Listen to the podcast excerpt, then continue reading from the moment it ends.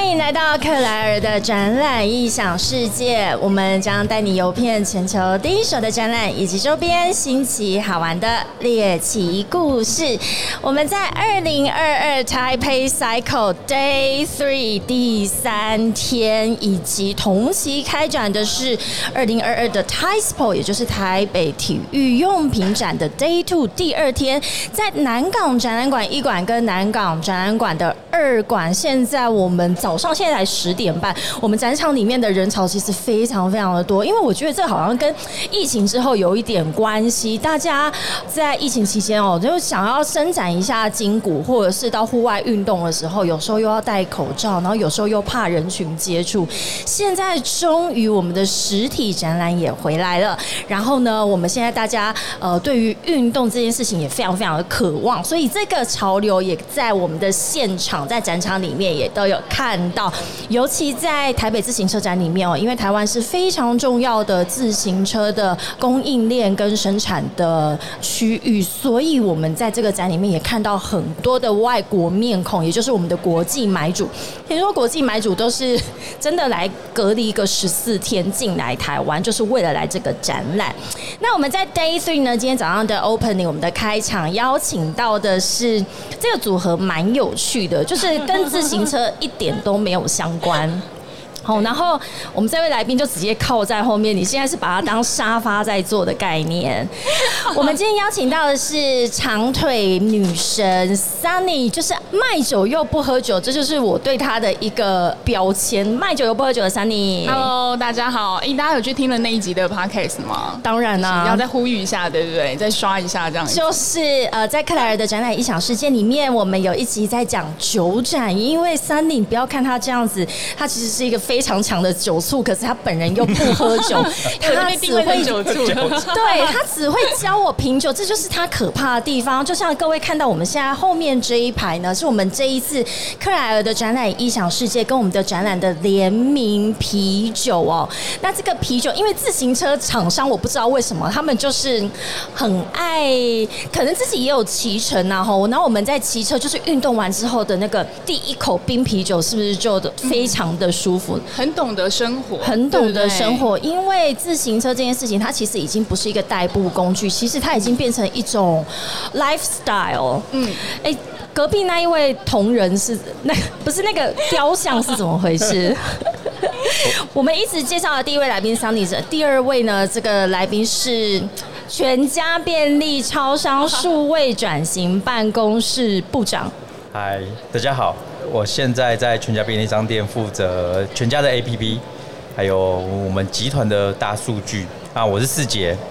来到这个环境真的有点不自在，想说我是那么不会喝酒的，然后居然跟学姐，然后一起来谈酒，但是我明明今天不是来谈酒吧？我们今天是来谈很多有趣跟自行车相关的事情哦。像我们昨天在第二天的时候，其实有访一些非常知名的车手，例如魏华轩小姐，然后还有我们很多的自行车的厂商，他们都提到台湾是一个国际间非常知名的骑车友善的环境。其实这个除了包含说台湾自己本身的地理环境之外，因为我们环岛。然后我们的自然景观从高山到海拔，就是可以非常快的看到不同的风景之外，最重要是我们的基础设施。那这基础设施还包含说我们的便利超商的一个密集度。哎，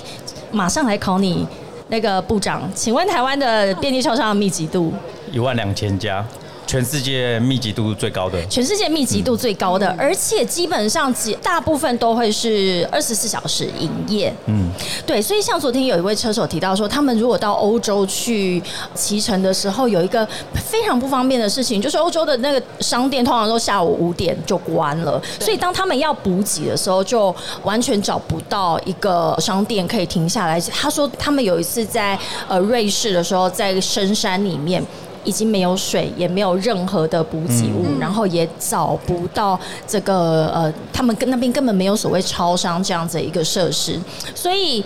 我们来聊一下这个全家便利超商。我因为车手他们在环岛的时候，其实好像我觉得他们在设定接下来下一站在哪里停，都是以超商在哪边为一个目标。对，便利商店这几年的发展哦，你们有没有发现便利商店越开越大间？超大，就是搞得跟旗舰店一样。然后尤其是在观光风景区，嗯嗯然后呢，甚至你有时候会在一些特定的风景区里面看到有驻车亭，脚踏车的注册亭。哦，对，对为什么？你们因为你们就希望车友在这边可以好好的休憩。对，当然那是经过特别申请的，因为全台湾有多少个补给站，其实我没有特别去调查，但是我们就我们全家来说，有很多的自行车补给站。那为什么便利商店可以变成自行车补给站？当然有几个原因嘛，就是站在车手他的一个需求，他可能需要补给氨基酸 BCAA，这过去我们便利商店不会卖这种东西。嗯，了不起就是饮品，可是一些能量饮这种东西，可能是否上班族啊、学生我们准备的这种机能饮，但是否自行车这过去我们都很很少准备。好，那另外一个概念就是，因为我们的店有时候在市区已经越开越密集了。对，所以我们就往郊区。那我郊区另外一个问题就是没人。嗯，要怎么聚？要怎么把人潮聚集起来在郊区？嗯，那如果你可以变成是一个补给站，然后呢，这些环岛旅行的、环岛旅游的这一些自行车的车手，就会自然照着地图，然后就可以依照路标、地上还有那个沿路的车牌，就会告诉你说最近的补给站在哪里。难怪我就记得，我们如果是到郊区或者是出去玩的时候，都会有一个牌子说，呃，下一站超商大概在多久？对，嗯，原来是要给我们一个鼓励啦，哈，我就不，呃，但是我们这种开车的就不一样。但是如果对车手来说，他们是要靠体力一直骑到那个目标的，对，所以原来这个对于你们在便利超商上面的布局，也是会去观察现在我们消费者的一些生活形态的改变。嗯，我们公司在四年前的时候，三十周年，那时候三十周年，我们就办了一个活动，就是自行车环岛。然后，呃，大概有二十，我没有骑。你是应我该是保姆 骑了两站车吧？我们当时的概念就是，我们希望把全岛的全家便利商店串联起来。嗯，然后，所以我们就甄选了几个勇者的员工，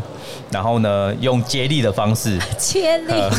比如说从台北骑到桃园，那桃园的员工就要骑到新竹，那新竹人就比较辛苦一点，直接直冲台中台中，呃跑大队。类类似这样接力的感觉。对，然后我们在测试一件事情，就是它到底友不友善。是也就是说，刚刚我们讲自行车补给，可不可以全家就可以补给的？你不要去我的竞争同业小七补给。因为 因为全家就是你家啊，所以我们是不是可以把全家便利超商当做我们在环岛的时候一个像回家的感觉？那你们自己测试完的结果呢？然后我们当时还想挑战一件事情，就是第一个就是你的食衣住行。住行娱乐全部可以在全家完成，那是一个非常难的事情。住嗯住住怎么办到？食可以吗？对嗯，一现在也有，还有衣服哦，嗯洗衣服的服务。哦，洗衣服，OK，十一住住住我我无法理解。嗯，好，然后呢，我们就挑战了几件事情，就是让我们的同仁啊，当然一部分是用接力的，好，然后一部分就是有同仁自己去想办法在便利商店解决我刚刚讲的十一住行娱乐。嗯。所以第一个吃一定没问题嘛，呀好，那所以我们有鲜食有熟食，自然可以满足我们的骑自行车的同腹仁。之欲，然后当然问题就是在于，那你的衣服嘞？对，你怎么洗？呃，我想到的是你们的洗衣服务，就是假设说，呃，我是不是可以有一件，然后之前是送洗，但是我要求他寄到哪一间，是这种吗？店到店。哦 这个不错我们有是经过是这样吗密对集的计算，因为我们今天寄，明天就可以到，呀，所以他根本不用大包小包的背着他的行李。啊，好他今天从 A 店寄到 B 店，明天就可以到了嘛？嗯，所以他不用背啊，因为他明天骑到那里就好了。哎、老天，所以这真的是一个，就是因为在骑乘的时候，他们就像子车子本身，他们都一直在追求轻量化。对，所以除了车子要越轻越好之外，也希望身上的行囊越少越好。所以这真的只有台湾可以办得到。就是我在这一段旅程，可能身上不需要去背着的这些东西，其实我可以把它先寄出送到一个定点的对超商里面。你只要有计划性的把你的路线规划好，然后你预计后天会骑到台中，哦，然后你就直接把你的衣服寄到台中去。那换洗衣服换下来了，我没有洗衣店，对，直接洗了之后，你也不用带走，你就直接要么把它寄回去台北，哦哦哦，要么就是你再寄到台南去，因为正常环岛的人不会像科皮一样直接台北、高雄直接冲了不会这样子嘛。嗯是。所以我们另外一个概念就是，我们希望说你多停留一些时间。所以在于我们北中南东，我们有设计了一些十个，其实我记不起来，学姐。有十家店你必去的特殊型的造型全家，哦，这种我们叫概念店，概念店从基隆开始。到台中、台南、高雄、屏东、垦丁、花莲，我们总共有十家店，也就是我们设计一个打卡的景点。那一那一家店可能就有一面网红墙，嗯打卡的网红墙，或者是它里面有卖一些特殊的伴手礼。你买这些伴手礼，你也不用自己提回来，因为你可以用电到店的服务寄回来，类似这样。所以你又环岛又可以去买这些伴手礼，这是我们当时特别为了这十家店去规划的。当初为什么你们会规划这个概念店？我觉得应该，你刚刚在讲这个环岛，其实它也不仅仅是针对于我们的自行车车手。其实如果是全家一起旅游，或者是跟朋友一起旅游的时候，大家一起开着一台车，然后跟着这个便利超商的一个分布，因为大家总是要下车休息，或者是说到一个知名的景点的时候，大家总是会在那边拍照打卡，然后在去补给的同时，其实你们也把它做成一个网红的打卡店，这招心机蛮重的。因为那一些店哦，通常都是比较郊区型的店铺，所以郊区型的店铺大概空间就可以比较大。对，那你跟一般便利商店如果大概就四十五平来比的话，它大概就是两倍到三倍的空间。嗯，那我们也希望说活化它利用，然后再来就是它可不可以增加更像家的感觉，或者是更舒适。所以其实这些店不一定是你。骑脚踏车的休息的休息区，它可能就是你平常你可以带着你的家人、小孩到我们那些店，它有儿童休息区，然后有儿童看书的地方，类似这样子。它就是你假日可以把便利商店当成是一个休息的一个场域。根本就是去把小孩拿去放电的地方啊。那你在那边待着久，你就自然会里面消费嘛。嗯。那另外一个概念就是，自行车环岛的人通常不会一大票吧？对 有可能就一个、两个这样子，所以他们其实是非常的孤独的。啊，在那边你们当了一个交友平台吗？对，我们的店长会特别的去服务这一些自行车的车友，因为我们觉得说，哎、他骑到这一站已经很辛苦了，嗯，所以我们就自然就会提供他特别的服务。所以另外我们有些店我们有特别去设计按摩椅，嗯，什么？哇塞电动按摩椅。那个那个真的是可能要特别去寻找这个超商的位置，因为他为了要服务非常特殊的，就是这一群的车友，或者是说骑乘已经很久，这全身已经腰酸背痛，哇！所以你们的这个真的是服务越来越多元了。对，那如果你有骑到台中，我们在台中有一间比较特殊的店，它其实在一个庙的旁边。嗯，庙，我刚刚说十一住行娱乐嘛，住你是不是就会想说，哎、住在便利商店很奇怪，对不对？但庙有提供香客住住宿，你知道哈？香客大楼。楼，对，所以有些车手就会利用这种方式，然后哎、其实我们那一家店是没有公亏耶，所以是庙公庙公开加盟的。对，啊，所以他们是一条龙的，所以你到那里休息，其实你也可以进到庙里面去参拜，然后住宿也可以在这里完成。但我们特殊的店哦，有些特殊的店，其实你毕竟我刚刚讲按摩椅，你在那边躺三个小时、四个小时，应该不会有店长赶你走吧？但你短暂的休息，其实就是取代住宿的概念嘛，对不对对，就是让你长时间的停留。是因为车手他们在昨天像跟魏黄学员车手在谈的时候，他说他们其实从台北到台南十五个小时这样子的一个距离，他们其实是没有过夜的，就是找一个休息站，所以这也是为什么台湾真的是一个非常适合自行车骑乘的环境哦。这样的一个基础设施，我觉得据说只有像可能是日本，嗯，或者是可能韩国，他们会有类似像我们这样的一个便利超商的服务。所以在今天邀请这个全家便利超商的黄世杰部长 来跟我们。谈说，他们真的有针对这个自行车的这样子的一个骑乘的旅行，在布局他们的事业体哦。那今天我们另外一位这个来宾就是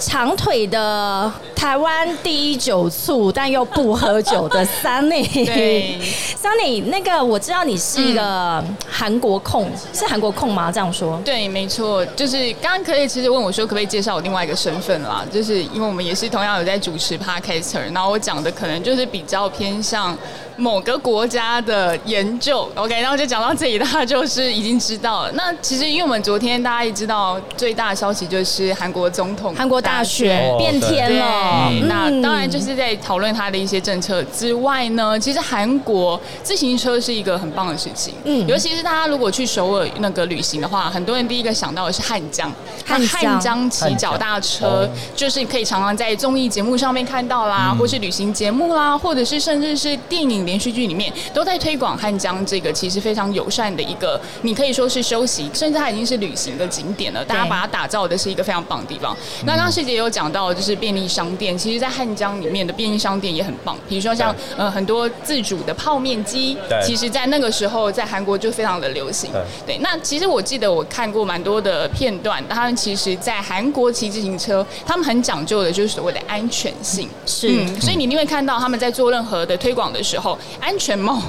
是很重要的一环，对，就是还会很多的造型的那种，然后自行车他们都有很规划好，然后甚至就是如何就是让车子跟行人，因为毕竟公园一定很多小朋友，然后甚至是年龄层都很广，然后怎么样是让骑机车的车友他们觉得这是一个友善的环境，那让这里就是是步行的也觉得这边是一个很好的修行环境，他们是有做一些就是呃步道的分隔这样子。我觉得现在各国啊，其实都在抢自行车旅。游这一块，而且不是针对他们自己的国人，还针对国际的旅人。没错，没错。所以像韩国、日本，甚至是台湾，所以这次在自行车展里面有一个非常有趣的呃一些摊位，例如说交通部观光局，他们也来推广自行车的旅游。那我们今天下午也会邀请到日本静冈县跟滋城县的观光旅游局来这里谈，他们希望台湾人。到日本去做自行车旅游，所以每一个国家的这些观船局啊，哈，或者是观光旅游局，我觉得大家都是卯足全力，希望第一个要先把自己国内的这个基础设施做好嘛，因为骑乘的安全性、舒适度跟体验非常的重要。我觉得这些自行车手其实有时候非常的执着，他说我自己真的很棒，他也会一而再、再而三的来。然后你刚刚讲到是直升线，对不对？我可以就私密给大家推一个私房景点，因为其实慈城县就是他们有一个是全日本最老的酒造酿造厂，然后可以追溯的历史只有八百八十年。如果推到中国的朝代话就是宋朝，所以有机会的话，其实也可以看看能不能够骑过去，可以看一下。是啊，所以因为这也是我们这几天在这边聊天的时候发现，说自行车它可以带你到的景点，跟我们平常开车或者是说走路可以到达的地方，其实很不一样哦。开车有时候很快呼啸而过，那走路呢，好像你可以扩及的范围又没有办法像自行车那么广，所以自行车它可以抵达。的，而且我们映入眼帘的，其实会非常的不一样。那另外一个。桑尼跟我们来聊聊，因为你是怎么说呢？清酒达人，清酒达清酒达人。今天桑尼也带了几款的这个酒来开克莱尔，我觉得非常感动，因为他们都知道什么样我才能够开嗓。对，就是刚刚世杰，我们好像带的伴手礼都一定是酒，就是世杰拿的是比较烈派的，我拿的是比较，因为昨天有叫我特别准备果汁，果汁，所以我今天就带了果汁类的来。这也是我们自行车的厂商一个非常有趣的，嗯。习惯吗？因为我们以往呢，像台北自行车展是全球非常重要的展览之外呢，也有另外一个跟台北自行车展齐名的，就是欧洲在德国。那你知道在德国的展览就是免不了一定要来一杯啤酒，啤酒。所以他们在展场里面，或者是说，哎，每天下班完闭展之后，一定要去喝一杯。所以，Sunny，你这一次看到我们克莱尔的展览，一想世界联名啤酒，哎，我觉得真真的很棒哎，尤其是我特别想要讲一下，因为其实因为我比较喜了解的酒类是在日本嘛，清酒、日本酒，我觉得。精酿是在台湾真的是慢慢一直被做起来的，不管是品牌还有行销，大家都在推广。是对，然后也很适合，不管是在今天的这个展览的部分跟 K R 的联名，然后还有自行车展联名，其实事前应该也很知道，其实很多很多厂商都希望来跟精酿啤酒做联名，因为第一个它可能是台湾的一个酿酒的文化，然后加上它又是非常好入手。价格其实也很漂亮，是。然后其实，在啤酒上面保存上面也相对比清酒来的容易许多，它又低酒精嘛，对不对？所以大家等于是很好的 opening。对。所以它真的是一个很棒的。然后我们昨天就收到了这个照片之后，二话不说就说来先来个一首好了，先来个一手，其他的还是要留给其他的来宾嘛。哎，这这的确也是我们这次 live podcast 一个非常特别的活动，它是限量联名的，你一定要来到 Taipei Cycle 台北自行车展，在南港。展览馆一馆的一楼 I 区，我们的 Live Podcast Zone 的摊位来做骑乘的体验，达到任务之后，马上加起来克莱尔的展览异想世界。我会重点，我会检查哦，然后呃每天都要听，我们就可以把这个啤酒带回去，放在你的床头，每天对着它听着克莱，听着我的发，他会不会有一点细节都会觉得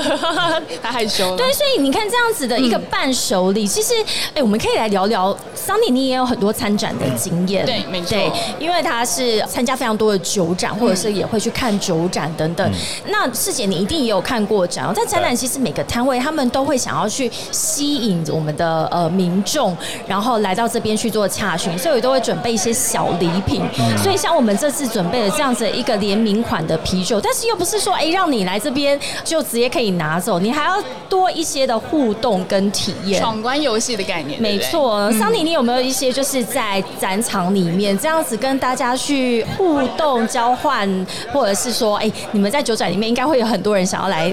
品尝一杯来品酒，嗯，因为我们家比较特别，是酒展，我们就是全部免费试饮，嗯，你能够喝多少就喝多少，就不怕你喝，只怕你喝不完。对，是我们家的，只怕你喝不醉，对，只怕你喝不醉，喝不完，那没有肚子可以撑这样子。那就是像刚刚科有说到的，我们当然办展很重要的就是亮点嘛，就是那么多摊位，大家都是非常棒的厂商，我要怎么样脱颖而出，然后抓到个亮点，就像是姐她在可能在全家里。面可能不管是商家或摆设之类，很多一些商品宣传，他们家的商品都很棒。有时候他一 PO，我真的是都很不想要看他的讯息，因为就很想要去去对啊，就很想要去买，对对对，好事成双，是不是？所以这些 highlight 都很重要。那我们以前的话，我们家比较着力会在清酒的克制，是，所以我们那时候就像是录音录音的时候，也有送给 k l e r 就是一支非常限量的，也是只有那一次展览特别的。那我们通常是做比较价格的优惠，然后因为清酒。其实也是少量嘛，职人精神它没有办法工厂化酿那么多，所以它其实相对量少，品质好。嗯，那我觉得很特别是，呃，常常去日本出差，然后其实。干杯这个字，b 拜是大家会觉得是日文来的，但是日文在干杯，它并不是真的叫你干下去，反而是台湾的干杯，你才是真的要干掉。对，那在日本的时候很有趣的是，有时候跟厂商见面，第一次可能说刚坐下来吧，一个 opening，大家会说，哎，每个人都要来一杯啤酒。那喊干拜的那个意思就是说，哎，我们都到齐了，我们都认识了，那我们今天就是 say 个 hello。那像我酒量不好，我可能就是一两口，但是那个。是礼貌性的，一定要喝。嗯那我的 partner 可能就是哎半杯这样子。接下来的下一巡，大家就开始点自己喜欢的酒。那如果像可乐，也就是喜欢啤酒，他可能那一杯继续喝，或者再喝一点比较特别的酒。那我们可能就会点清酒，然后 whisky 啊、调酒、gin 这些东西下去做调整。所以就是看当时的状况。那啤酒我觉得真的是一个非常好交朋友的一个饮品呢。那还有就是说，其实现在在日本，年轻人大概有六。六成就是在喝啤酒，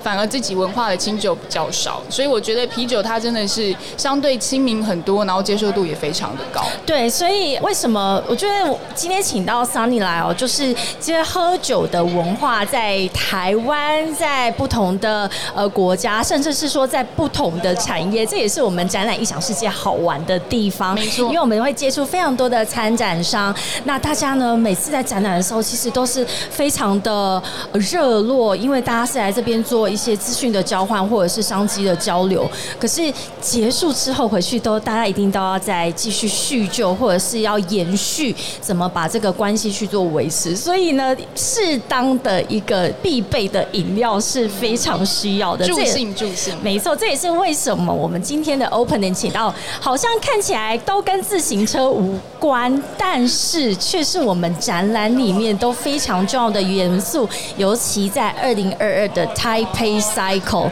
所以，我们今天再次感谢长腿女神 Sunny 跟我们全家便利超商的黄世杰部长来到这边，跟我们谈便利超商对于台湾的一个骑乘的一个环境的一个重要性，以及自行车。我们做完这些运动之后，就要来喝一杯。如果要喝一杯的话，我们就记得要找 Sunny 哦。再一次谢谢两位来到克莱尔的展览异想世界。我们今天在台北自行车展 Day Three 第三天，有非常多精彩的来宾来跟我们语谈。我们下一个时段见喽，拜拜，拜拜。拜拜